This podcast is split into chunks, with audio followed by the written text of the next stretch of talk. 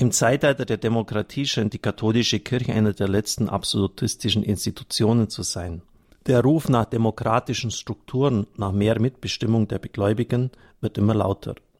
Kann die Kirche eine Demokratie sein? Auf den ersten Blick ist die Kirche von ihrem Wesen her ganz undemokratisch. Sie besitzt keine Demokratie, sondern eine Hierarchie. Das heißt so viel wie, aus dem Griechischen übersetzt, heilige Ordnung oder heiliger Ursprung. Die Kirche wurde nicht von Menschen gegründet, sondern von Jesus Christus. Deshalb der heilige Ursprung, weil Christus heilig ist, der Sohn Gottes. Er ist in der sichtbaren Gesellschaft der Kirche gegenwärtig und trägt sie. Damit die Kirche ihren Auftrag erfüllen kann, hat Christus ihr ein Amt gegeben. Die Bischöfe und Priester leiten die Kirche. An der Spitze steht der Papst von Rom, der Papst als Nachfolger des heiligen Petrus. Dieses besondere Amt in der Kirche wird durch ein eigenes Sakrament übertragen. Das dreistufige Sakrament der Weihe zum Diakon, Priester und Bischof. In je unterschiedlicher Weise haben die Amtsträger die Aufgabe, Christus gegenwärtig zu machen, den Glauben zu verkünden und die Kirche zu leiten.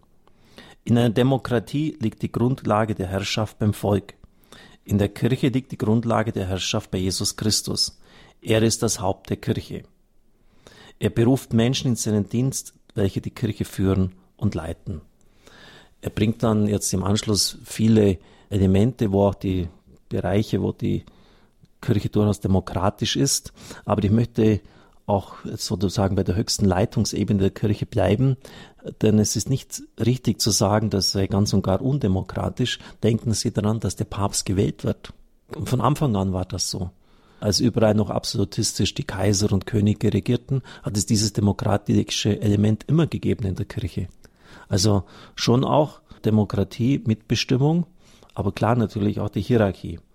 Oder denken Sie an eine Situation an der französischen Revolution, als Jakobiner in ein Kloster eingedrungen sind und die Ordensschwestern bedrängt haben und er sagte dann, ich verdanke mein Amt einer demokratischen Wahl. Die Ordensoberin Präsident sagte, ich auch. Und dann sagte er, bei uns sind alle Menschen gleich, ja bei uns auch. Schauen Sie den Konvent an, welche Schwestern sind, verschiedene Rassen, sogar aus Afrika eine dabei.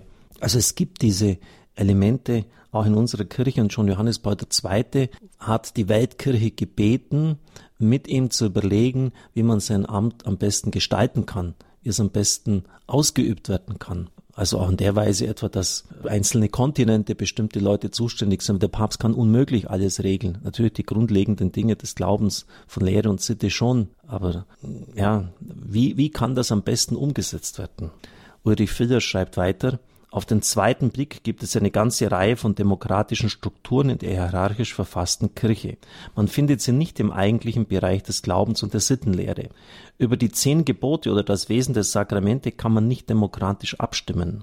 Aber man findet sie in anderen Bereichen, in denen die Kirche Wert darauf legt, dass die Gläubigen sich am Auftrag der Kirche beteiligen und ihre Meinung und Vorstellung einbringen. Dann erwähnt er die Pfarrgemeinden mit ihrem Pastoralrat, bei uns Pfarrgemeinderat genannt, dessen Mitglieder von der Pfarrgemeinde gewählt werden. Dieser hat die Aufgabe, gemeinsam mit dem Pfarrer pastorale Arbeit zu gestalten. In vielen Bistümern gibt es daneben auch einen demokratisch gewählten Kirchenvorstand. Bei uns heißt das Kirchenverwaltung der Vermögen, Gebäude, Grundstücke und Personal der Kirchengemeinde verwaltet. Übrigens auch eine interessante Sache. Also wenn jetzt zum Beispiel bestimmte Renovierungsmaßnahmen anstehen, dann muss die Kirchenverwaltung abstimmen. Da geht es ja um große Summen. Und der Pfarrer als Vorsitzender der Kirchenverwaltung hat eine Stimme. Er hat nicht mehr Gewicht als die anderen. Er hat nur ein einziges Privileg. Bei Stimmengleichheit gibt seine Stimme den Ausschlag. In Österreich, wir sind ja ganz in der Nähe davon, ist das anders geregelt. Der Pfarrer hat ein Vetorecht. Also wenn, ich hoffe, dass ich jetzt recht informiert bin, aber mein Nachbar, Dekan Ratz, hat es mir mal so gesagt, wenn bestimmte Dinge, die sehr gravierend sind oder größerer Ordnung sind, kann der Priester sein, als Verantwortlicher bei der Kirchenverwaltung sein Vetorecht geltend machen. In vielen deutschen Diözesen gibt es den Kirchensteuerrat, der den Haushalt des Bistums festsetzt und verabschiedet und die Höhe der Kirchensteuer festlegt. Er wird über die Gemeinden gewählt und besteht zu einem großen Teil aus Laien. Bei manchen Diözesen sind sogar zwei Drittel. Im Dekanats- und Diözesanrat haben die Gläubigen die Möglichkeit, Entwicklungen im gesellschaftlichen, kommunalen und politischen Leben zu beobachten, die katholischen Gemeinden in der Öffentlichkeit zu vertreten und gemeinsam Initiativen zu entwickeln und durchzuführen. Er erinnert dann noch weiter an die katholischen Verbände in Deutschland, den Bund katholischer Jugend, Kolping, KfD, die katholische Arbeitnehmerbewegung, katholische Frauengemeinschaft, die alle samt und sonders demokratisch organisiert sind. Wer sich als katholischer Christ in der Kirche und für die Kirche engagieren möchte, hat zahlreiche Möglichkeiten zur Mitwirkung und Einflussnahme. Die hierarchische Verfassung der Kirche verhindert diese Möglichkeiten nicht. Im Gegenteil. Die Kirche ist darauf angewiesen, dass möglichst viele Gläubige diese Möglichkeiten nutzen für den gemeinsamen Dienst, das Evangelium inmitten unserer Gesellschaft zu verkündigen und so ein lebendiges Zeugnis für Christus zu geben.